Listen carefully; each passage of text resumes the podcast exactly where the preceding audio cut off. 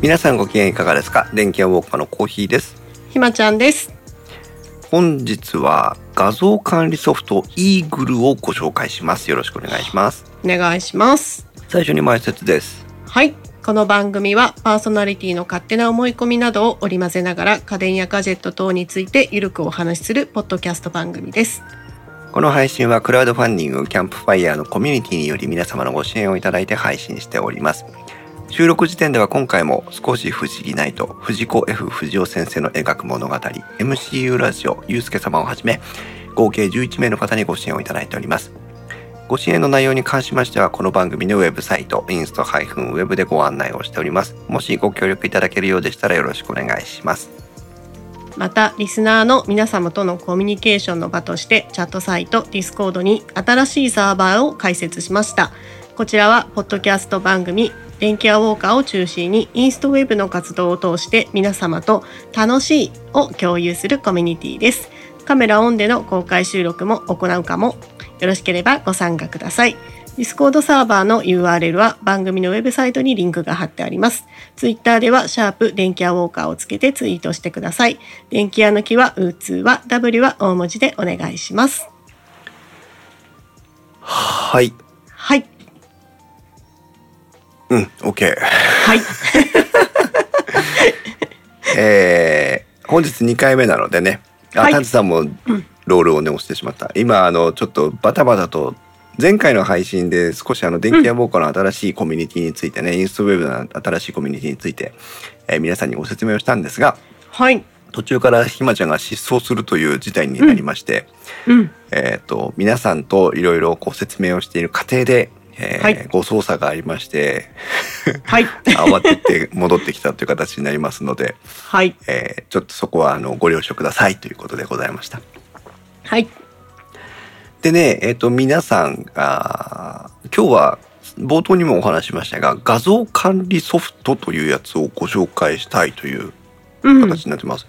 うん。えっ、と、今まであんまりこう特定のソフトだけを取り上げてこう紹介するってことはしてこなかったように思うんですけど、うん。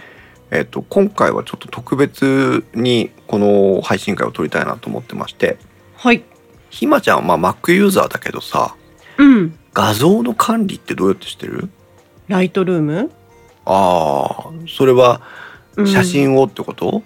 そうですね。写真以外の画像はあんまりひまちゃんは関係ないか写真以外の画像っていうのは、うん例えば何、壁壁紙とかさ、はないんかこう絵とかさイラストとかさ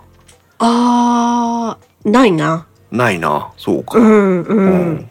実はねあのライトルームで画像の管理をしてる人って意外と多いらしくてうん。あの AdobeCC アカウントを持ってる人とかねライトルームの利用をすることができる人に当然限るんですけどうん。あー結構多いのね。うん、で、ウィン私 Windows を使ってるんだけど、うん。はい。 Windows 10、それから Windows 11、うん。この、まあ、8が終わってからかな、あー Windows の画像を表示するっていう機能がどんどんどんどん使いにくくなってきてるのよね。うーん。これはあの人によって意見は違うと思うんですけど、うん。何がどう使いにくくなってくるかっていうと、うん。あ、そう、ニョンさん、あの、リンクありがとうございます。それでございます。あの、今ね、タイムラインにリンクを貼ってくれましたけども、うん。何が使いにくくなっていったかっていうと、画像を表示するソフトがコロコロコロコロ変わってきたのよ、今まで。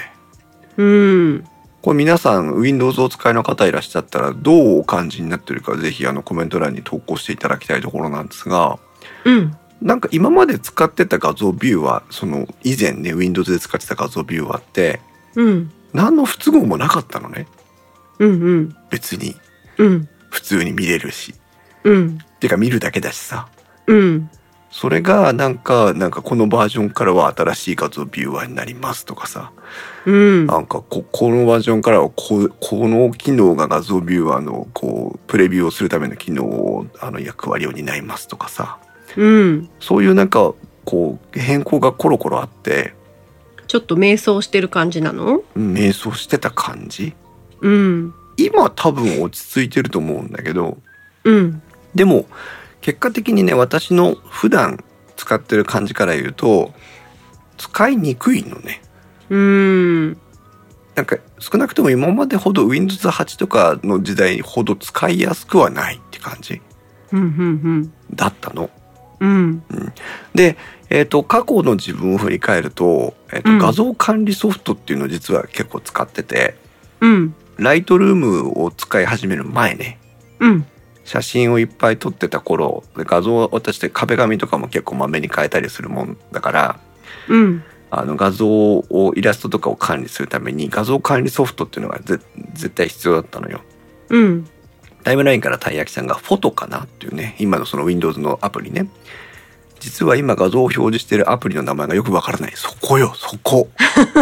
たい焼きさんそこ私も同じ何でプレビューしてるのか結局頭に入ってないのよいや、私も仕事で Windows 使ってるんで、うんあの、その気持ちはわかります。なんか、毎回違うなって思って る。そうそうどれで開けばいいんだっけってそなう、るんだよ編ね集できるやつとできないやつがあったり、うんなんか、とりあえずクリックして開いたやつで見てるけど、うんまあ、よく、よく分かってないっていうのは正直。うんうん。あニョンさんはフォトでえっと見てるんだね映像も動画も見ることができる上簡単な編集もできるあそれがフォトなんだう。うんんねえ皆さんどうなのかなと思いますけどで私は昔、うんえっといくつかフリーソフトで画像の管理のソフトを渡り歩いてきててうん。一番多分長く使ったのは VIX ってやつ、うん。 VIX っていうフリーソフトがあってねうん。これが結構お世話になったなっていう記憶があってうん。 VIX が多いあ慎吾さんハニービュー入れてんのね私もハニービュー入れたあれ Windows のあの画像を見るだけのプレビュー用のソフトなんだけどうん。うん。だからそのプレビューの機能が迷走しちゃったからみんなこうやって結局フリーソフトを探して歩かなきゃいけなくて、うん。うん、でハニービューにしゅ今慎吾さんがあって実は私もハニービュー入れてたのようん。でもハニービューはハニービューでちょっと使いづらいとこがあってうん。結局もうなんかそその時お前が開きたいやつでいいやっていう 開き方をしてたのねうん。おーイクラムさんは写真は iPad Pro に取り込んでデフォルトの写真アプリで選別してる。で、Lightroom で編集して iPad Pro に戻す。あ、なんかすごい完成されたワークフローだね。うん。うん。えーっと、タズさんは Lightroom の前は Aperture、Aperture や、えーっと、PH、P、あこれはフォトかな、フォト。えー、Apple 純正のフォトを使ってましたっていうね。あ、懐かしい。タイムラインに VIX のリンクを貼ってくれてますけども、そういうの使ってたりとか、あと有名どころで言うと e ファンビューワーとか、えーっと、なん、なんかなんかといろいろあるわけですよ。うん。だけど、その辺の類が全部要は更新がされなくなっちゃって、ああ。 Windows で使っ今使え Windows 1164ビット環境で使える画像管理ソフトって結局どれみたいな感じになってはいるのよ。うん。うん。というところだったのね。うん。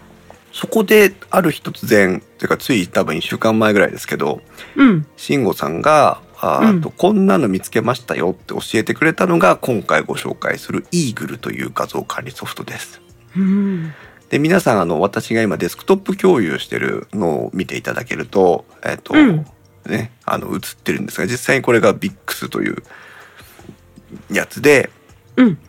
まあエクスプローラーライクな、えっと画像表示構成になってますけど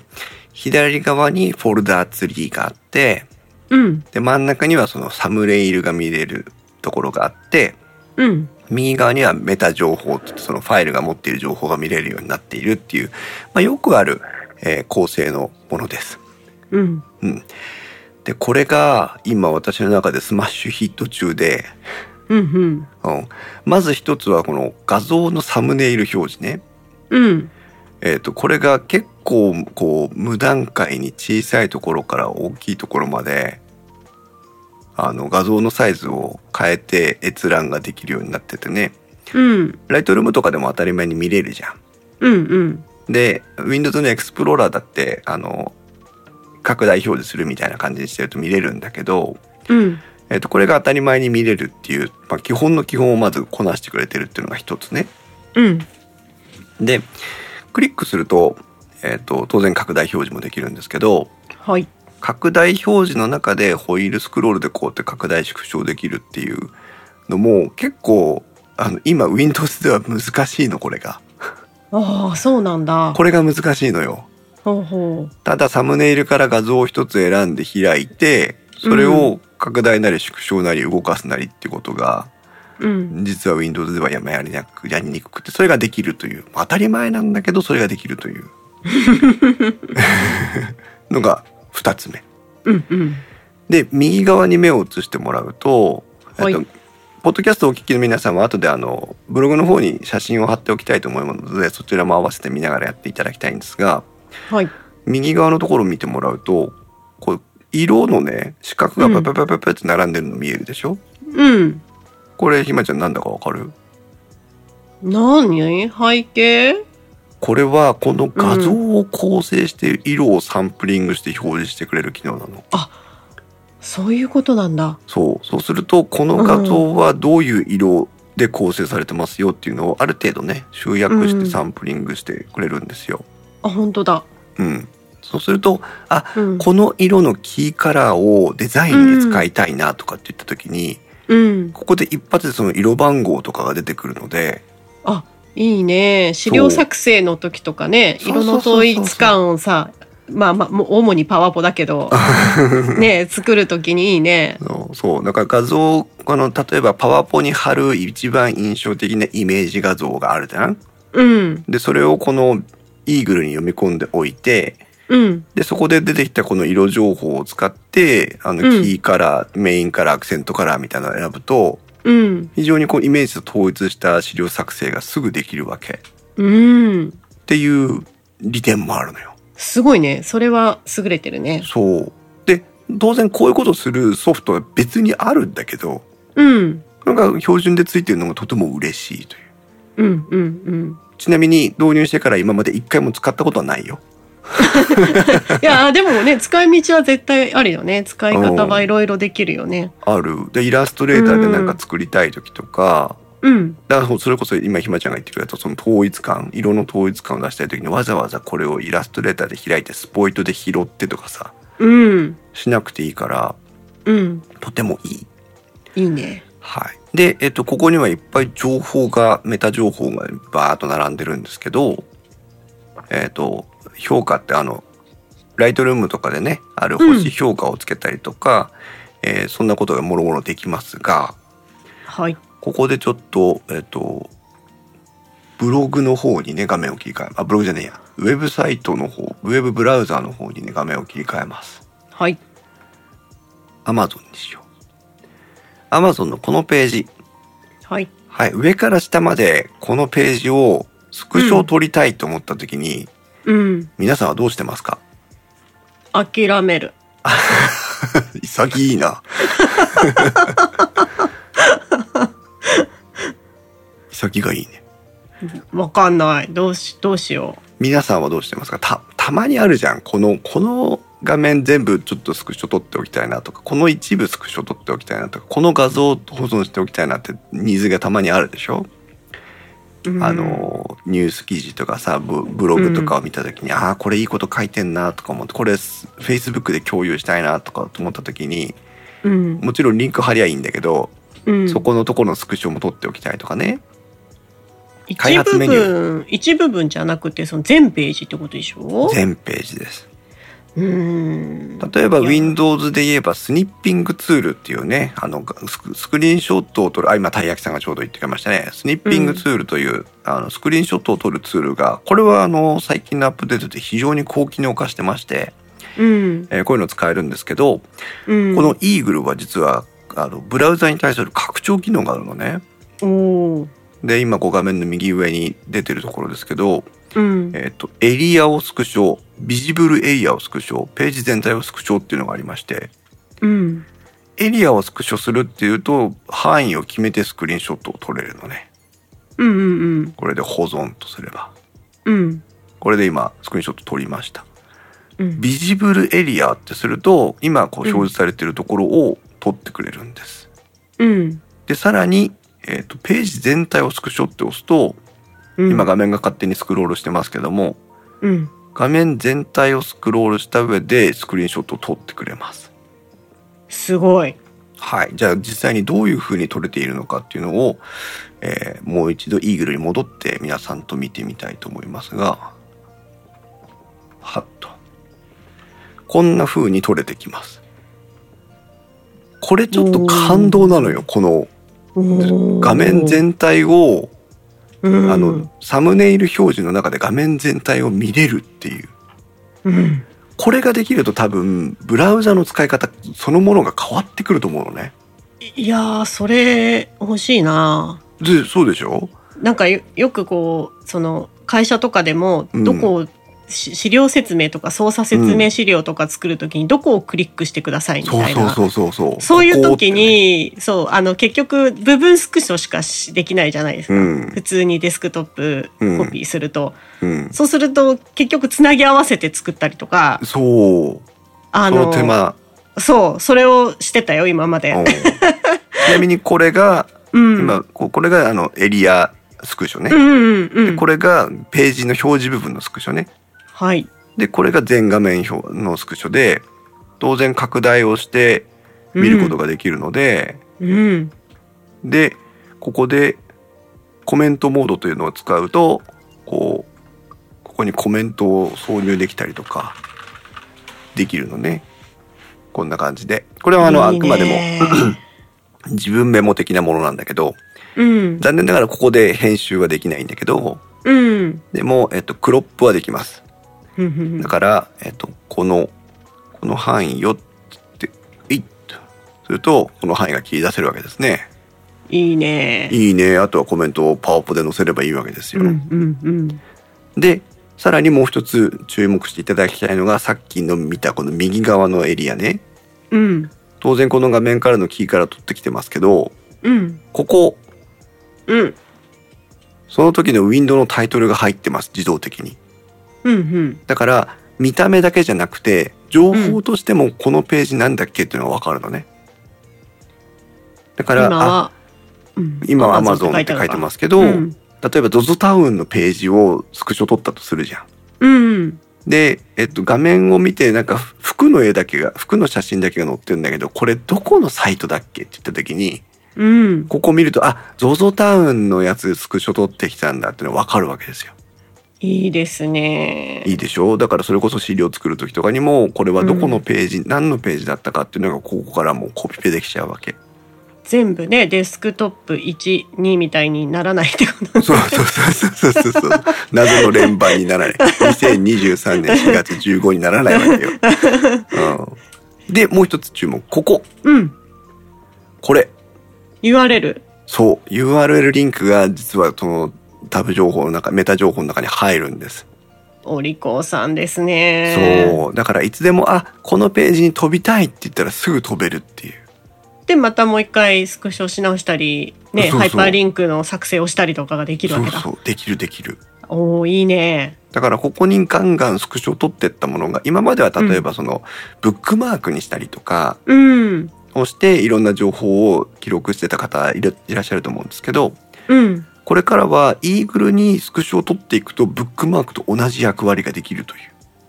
いいね。で、例えばここのタグに新しい、こう、例えば、えっ、と、後から見るとか、資料作成用とかっていうタグを自由に付けられるので、うん。タグ付けをしておくと、あの、整理も便利といううーん。感じになる。ります。うんうんうん、はい。えっ、と、たいやきさん、エッジのウェブキャプチャー使ってた、あ、さっきのですね、その画面をどうやって保存するかですね。タルさん、Chrome や Firefox の拡張機能で配布されていたりするので何回か使ったことがありますって。私もね、実はね、あの、拡張機能のスクリーンショット機能ってやつを使って、スナップショットっていうやつだったかなを作ってたんですよ。あの、使ってたんですよ。でもそれもなんかアップデートのためにアップデートしましたみたいな余計な通知が来たりして、あ 俺は今アップデートの通知が見たいんじゃなくてスクショが撮りたいんじゃってなるわけで、うんうんううん。ん。っていうのがまあありますよと。うん。で、えっ、と、左側のフォルダ構成のところですけど、ここはもう自由に作って分けられるので、うん。えいいですし、あとここにね、今これ SD って入ってます。これステーブルディフュージョン用の管理ライブラリなんだけど、うんとライブラリを自在に切り替えて使うことができるのね。うんでライブラリって何って話なんだけどうんとライブラリっていうのがあのライトルームとかでも一緒ですよね一つのこの管理ファイルみたいな感じになってるので、うんうん、と仕事用のライブラリとプライベート用のライブラリって例えば2つ作ったとするじゃないうんそうすると仕事用にしとけばその間違って個人で、えーと管理してる写真とか映像を仕事のところには映さないわけうんうん完全に根元で分かれてるから。うんでプライベートの方にしておけばその、えっと絶対他人に公開してない社外費の情報とかは出てこないわけよ。うんだからそういうふうに、えっと根元でくきっちりくっきり分けて使うことができるっていう機能がライブラリで、うんえっとこれも結構あのポイント高いなっていう。うんうんでこっちのライブラリはあの処理速度が速い SS SD ん SSD の上に保存をするけど、うんこっちのライブラリはファイルが大きいから、これは NAS 上で管理するとか、ハードディスク上で管理するとかっていう、えあの、ライブラリごとに保存場所も変えられるのね。おーうん。それでもあります。いいね慎吾さん、ブックマークだとブックマーク先が消えてしまうこともあるというね。そういうのもあるんだ。えっと、ニオンさん、OS に標準装備されている画像管理とか画面撮影もどんどん便利になっているので、えーこう、もっと便利な機能を、他社製品を探して使う人が減ってきている気がする。まあ、それもありますよね。私も実際だから VIX とか使うのやめちゃったタイプだから、えータッチさん、開発メニューからも使えますが、えっ、と、面倒いのでこちらの方が便利というので、紹介してくれてるのは、えっ、と、Chrome のスクリーンショットの撮り方の記事をね、参考、あの、紹介してくれております。はい。で、こういう、まあ、画像管理のソフトがあるよっていう、私的にスマッシュヒットになったので、インストウェブの方で詳しく説明をしました。はいはい。これはあの、後でインストウェブの記事を見ていただけると、あの、十分わかるし、えっと、今、ポッドキャストをお聞きの皆さんもね、あの、見ていただけるといいなと思うんですけども、うんがっつり解説をしておりますので、まあ、あの、触りの部分だけですけど、がっつり解説をしてますので、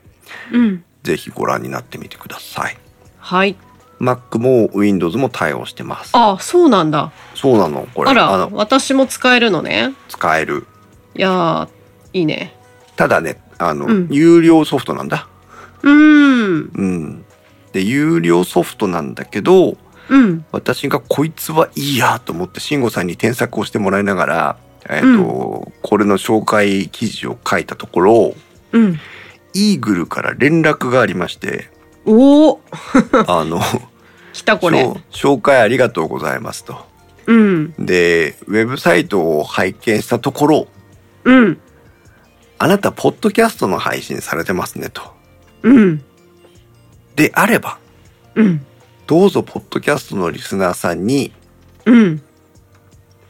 クーポン割引コードを配ってくださいと。なんと、 ということで、えー皆さんに、電気屋ウォーカーをお聞きいただいている皆さんに20%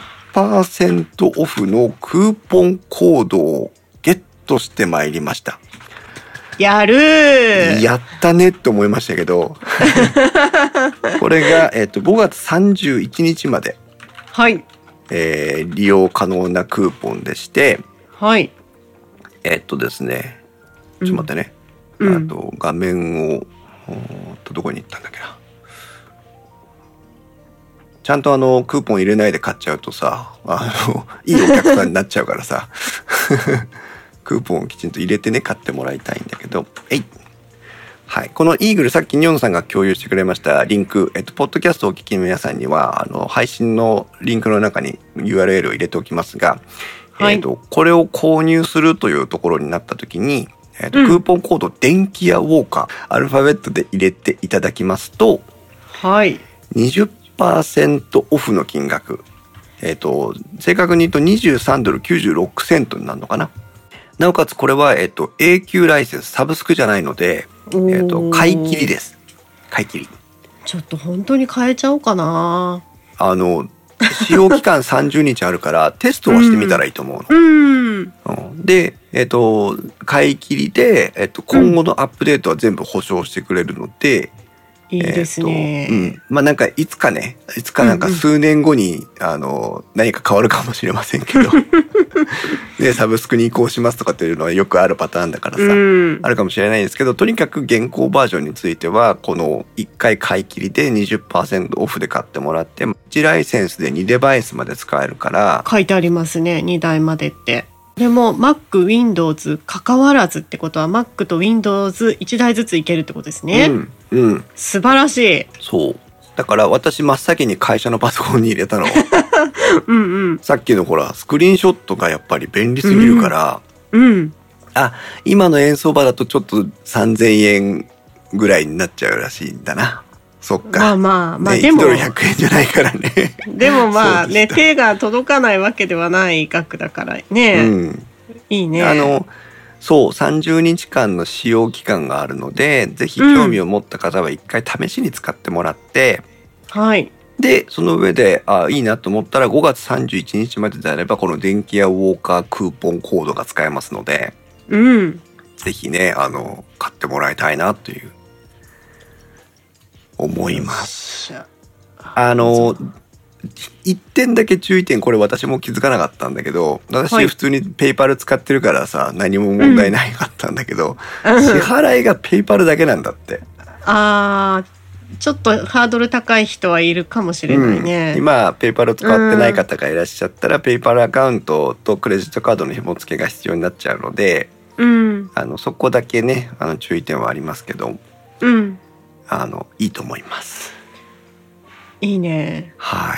いぜひこのクーポンコードをね早く皆さんにお知らせしたく て緊急に取ったという感じではありますけどはい。でもあの先ほどの説明でねあの使いやすさっていうところは多分あの分かってもらいたいんじゃないかなと思うので、うんあ、とは皆さんのこう使い勝手の部分その使う使い方にうんうん合うかどうかっていうところだと思うので、うん、そのあたりはきちんと見極めて、えーいいなと思ったらあのクーポンコードを使っていただければいいなと思います。やったー。はいねえ向こうから来たぜ、これ。さすが、ねさすが小秘蔵や るな。できる男だとは思ってたけど。そうでもあ の一番は紹介してくれた慎吾さんだから、さすが慎吾さんやるな。そうでもう慌てて言ったよね「慎吾さんまだ買ってないよね」っつ って「クーポンコード来たけどまだ買ってないよ ね」っつってというねことでございますそうなのよ慎吾さんもねあ2ライセンスあの2デバイスなのかっていうねことですけど1ライセンス2デバイス対応なのでうん。はいギリギリまでお試し期間を活用しようと思っていましたっていうことでねよかったなと思ってますけども そうまだ買ってないよってね言ってくれたのでよかった。これ私も買おう、マジで。うん、まあ、試してみて絶うん対、うん、そうする。そう本当あのあいいなと思ったら、あの買えばいいと思うので、うん、うん、だからあの写真を普段ライトルームで管理してる人も、えっと現像はライトルームだけどあの見るのはあイーグルっていう使い方もできると思うしうんあと私たちがなぜ今この画像管理ソフトを必要としてたかっていうとあの毎日せっせと新しい画像を生み出してるもんだから さ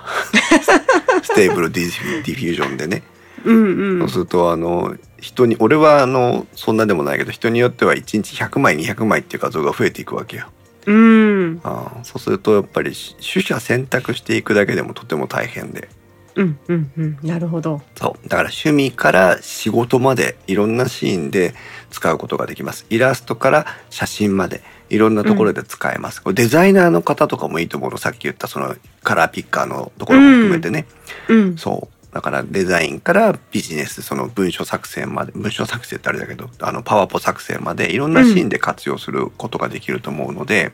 はい。あとあれ、 地味に動画とか音声も再生できます。おお。だから、ポッドキャストの素材とかも本当は Eagle で全部管理しちゃうと、その場でこう、聞きながら管理とかもできるんだよね。うん。まだそこまでやってないんだけど、うん。うん。っていうもののご紹介でございました。ありがとうございます。はい。えーこの番組が面白いなとじゃあなんだっけ 電気屋ウォーカーは面白みは優先するあまり誤りや誤解を招く表現をしてしまう場合がありますので十分ご注意ください特に今回はちょっと画像映像がないと説明しきれない部分があったと思うので興味がある方はぜひインストウェブの、えーと紹介ページその The Eagle の解説ページもねご覧になっていただければと思います電気屋ウォーカーに関する感想は Discord または Twitter では「ハッシュタグ電気屋ウォーカー」につけておね、あ電気屋ウォーカーをつけてお願いします。イーグルに関する質問はぜひ Twitter でも Discord でも質問を受け付けてますのでこういう使い方できますかとかあれば、えーぜひ遠慮なく聞いてください。それではまた次回の配信まで。さようなら。さようなら。